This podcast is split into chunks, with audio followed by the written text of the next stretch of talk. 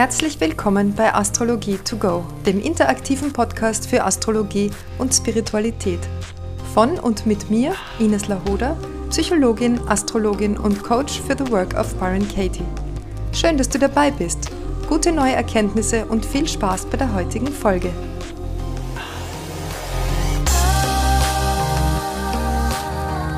So, ja, heute gibt es wieder eine Hörerfrage zum Thema Beruf beruflicher Neustart, berufliche Selbstständigkeit und eine bessere Balance zwischen Beruf und Alltag.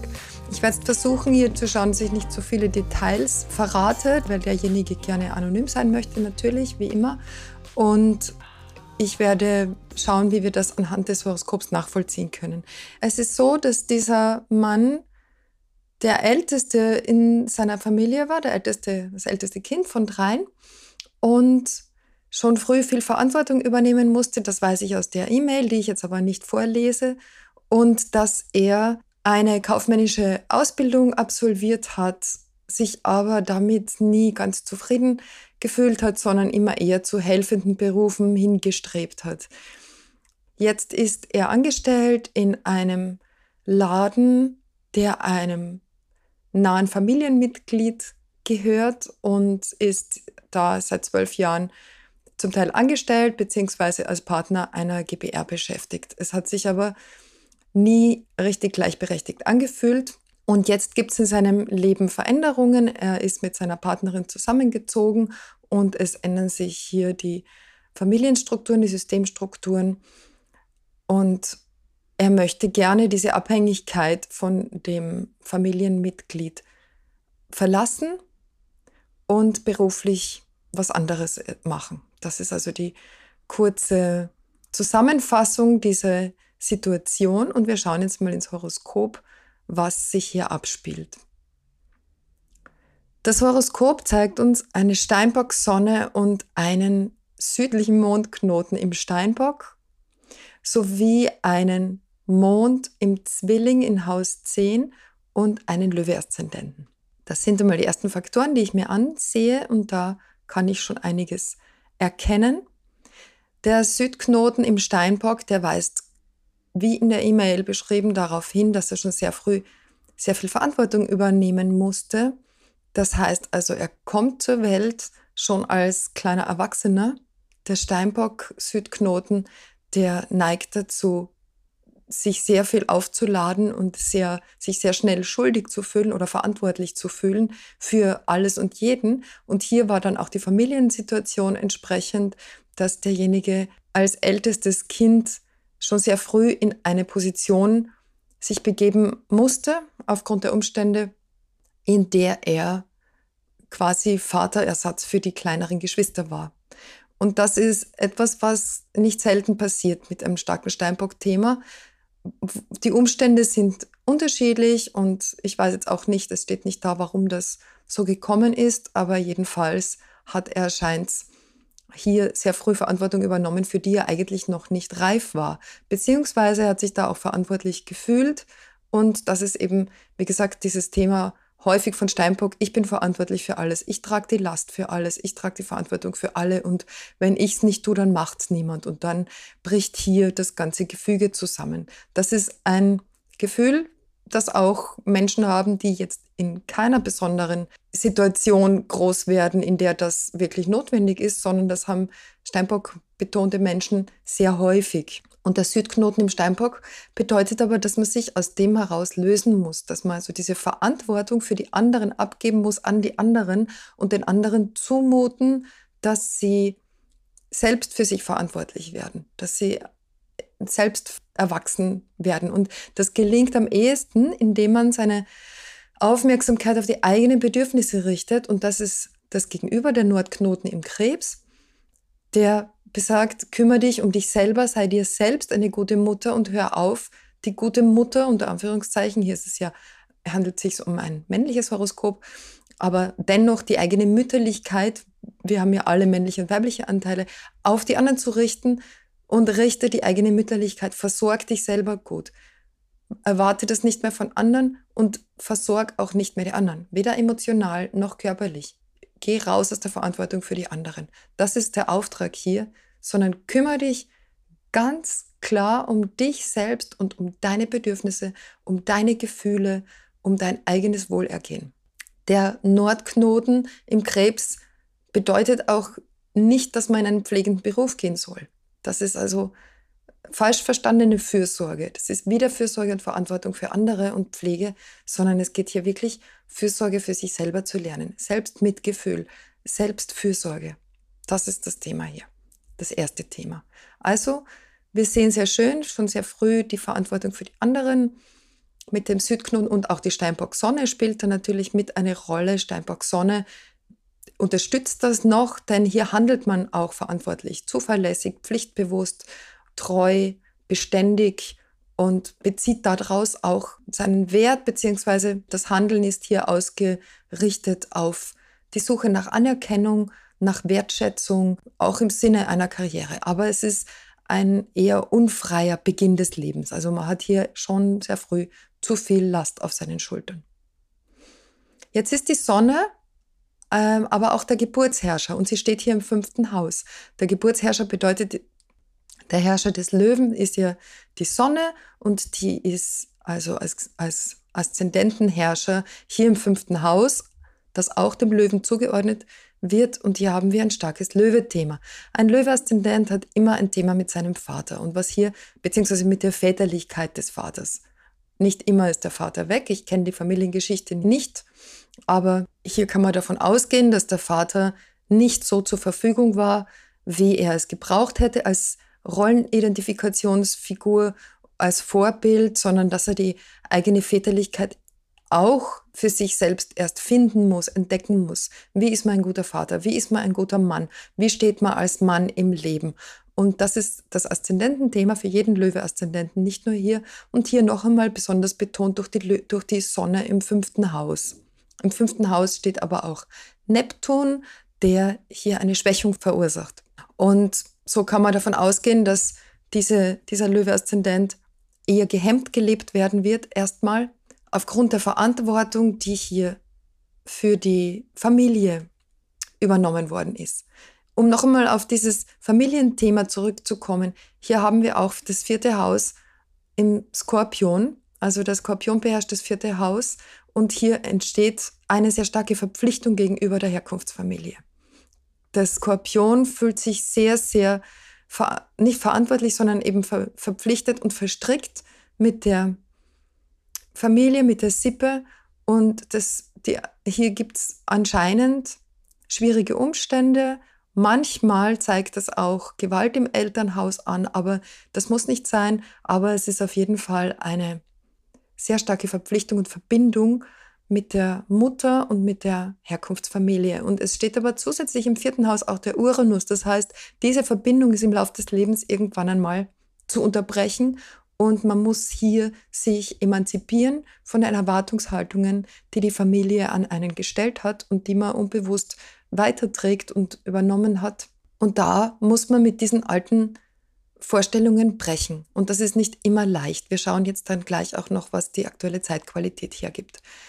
Ähm also als Löwe-Aszendent, da gibt es auf jeden Fall ein Thema mit der Selbstständigkeit.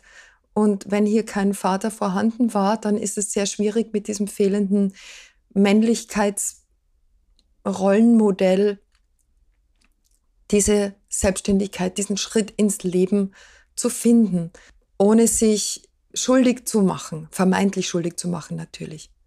Und das kommt auch in dieser E-Mail bisschen zur Sprache. Es gibt äh, diese finanzielle Verquickung mit dem Familienmitglied, wo man jetzt nicht rauskommt so schnell mittels einer GPR und die Verpflichtung der Familie besteht noch bis zum 30. Juni.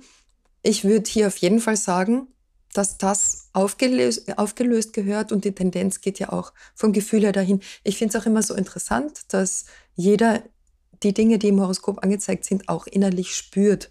Ob man es dann tut oder nicht, ist eine andere Geschichte, aber hier geht es ja darum, dass das höhere Selbst genau Bescheid weiß. Es, man weiß innerlich genau, was passieren soll. Man traut sich das vielleicht dann aber nicht zu tun. Vielleicht traut man sich das nicht zu. Vielleicht hat man hier Ängste, jemanden zu enttäuschen oder man fühlt sich unfrei, das zu machen, man hat Angst vor den Konsequenzen.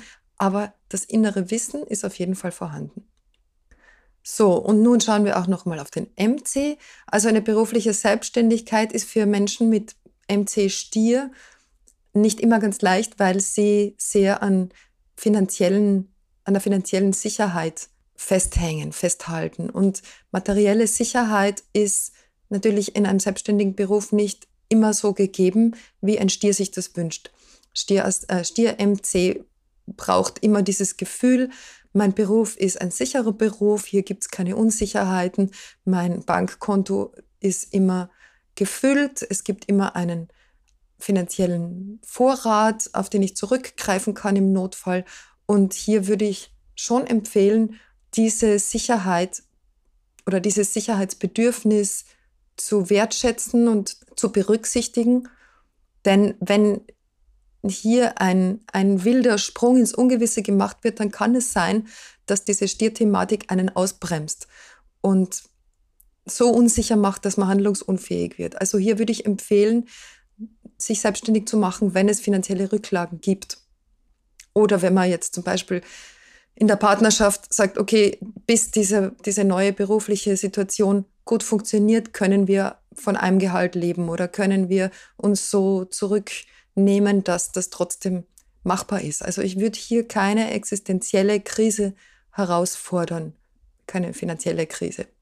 Weil das, diese Sicherheit, das Sicherheitsthema sehr wichtig ist. Und auch der Mond, der steht zwar in den Zwillingen, aber auch im zehnten Haus und wird noch von Stier beherrscht. Und zusätzlich steht auch noch Chiron im Stier. Also, wie gesagt, finanzielle Risiken würde ich hier nicht unbedingt eingehen. Wiewohl jetzt der Uranus, der durch den Stier läuft, mächtig rüttelt an dieser ganzen Sicherheit und an dieser ganzen beruflichen Situation. Und da sind wir jetzt schon bei der aktuellen Zeitqualität.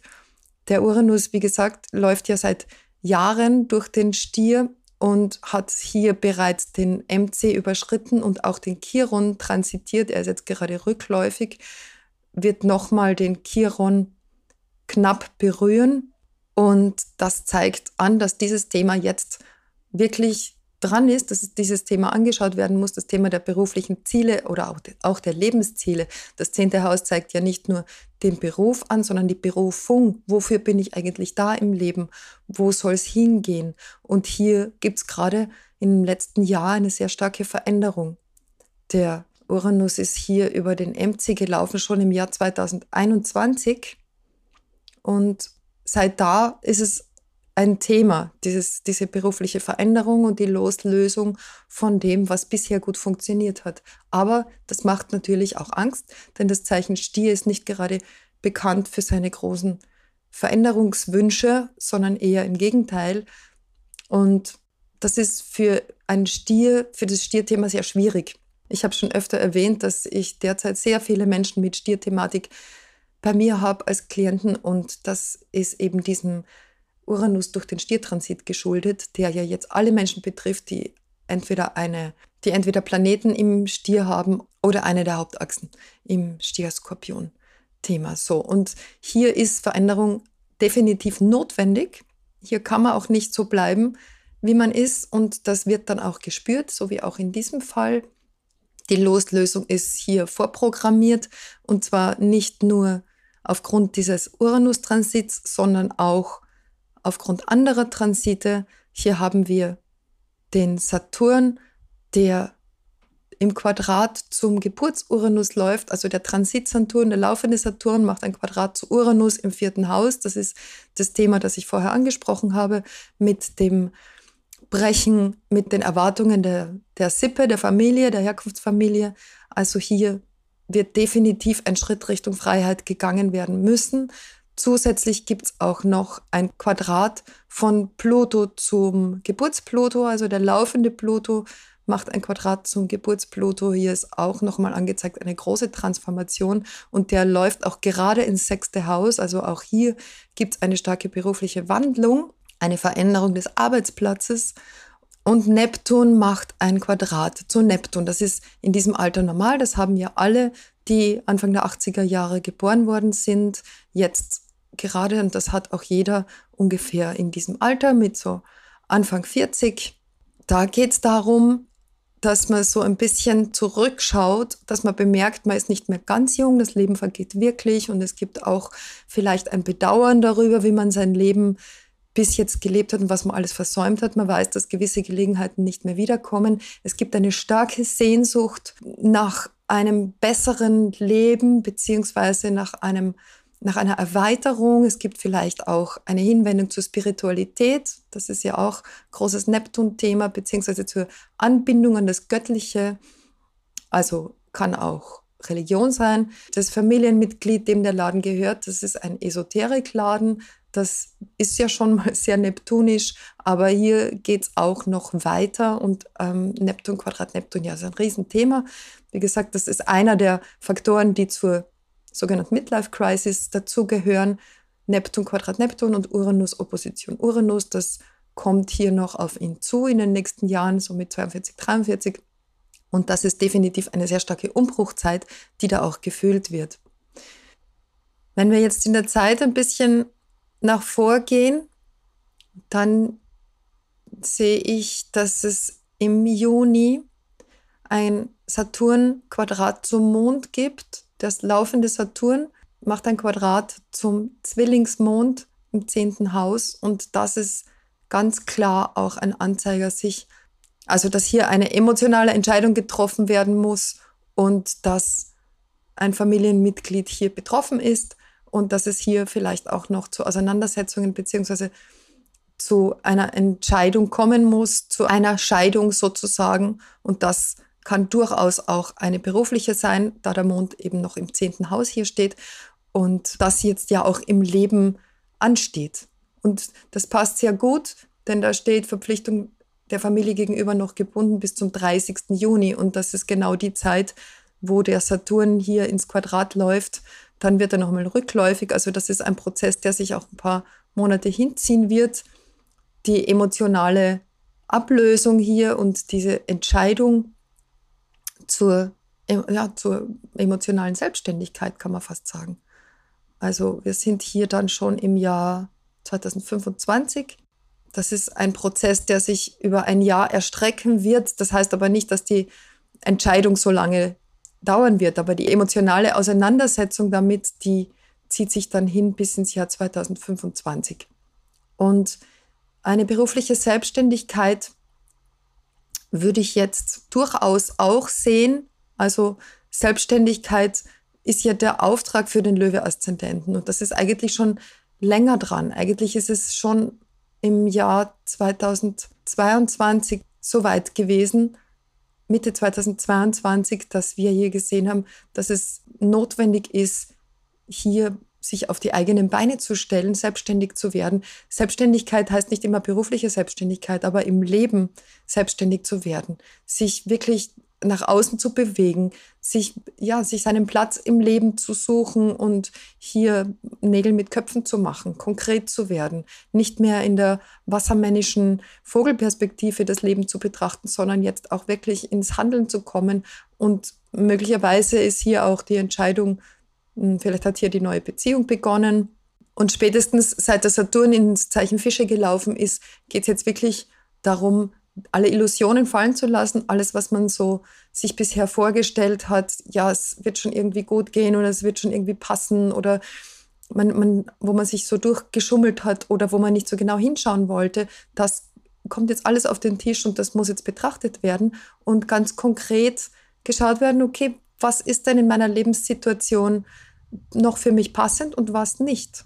Und wie bin ich denn dahin gelangt? Saturn möchte ja immer das, das Gesetz von Ursache und Wirkung einem vor Augen führen und ins Bewusstsein führen. Und da ist jetzt ganz klar angezeigt, schau hin, werde konkret, hör auf, die anderen zu schonen, hör auf, verantwortlich zu sein für andere und übernimm Verantwortung für dein eigenes Leben. Werde zum Schöpfer deines eigenen Lebens, denn das ist ja der Löwe-Aszendent, das schöpferische Prinzip in uns, das, die Lebendigkeit, der, auch der Spaß im Leben, der Tanz auf der Bühne des Lebens. Natürlich mit einer Steinbock-Sonne tanzt sich nicht ganz so unbeschwert, aber auch eine Steinbock-Sonne im fünften Haus darf tanzen, darf spielen und muss nicht beschwert durchs Leben laufen.